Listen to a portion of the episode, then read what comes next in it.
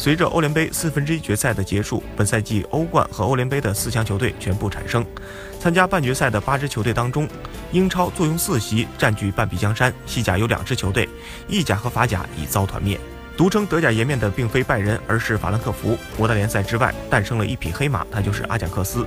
英超不仅占据欧战半决赛的半壁江山，还有机会将两场决赛都变成英超内战。欧冠半决赛，热刺对阵阿贾克斯。虽然贾府接连淘汰皇马和尤文，而凯恩受伤缺席，孙兴敏首回合停赛，但白百合仍然有机会首次杀入决赛。利物浦迎战巴萨，其锋线三叉戟将对红蓝军团的后防线形成足够的威胁，而范迪克是梅西最大的对手。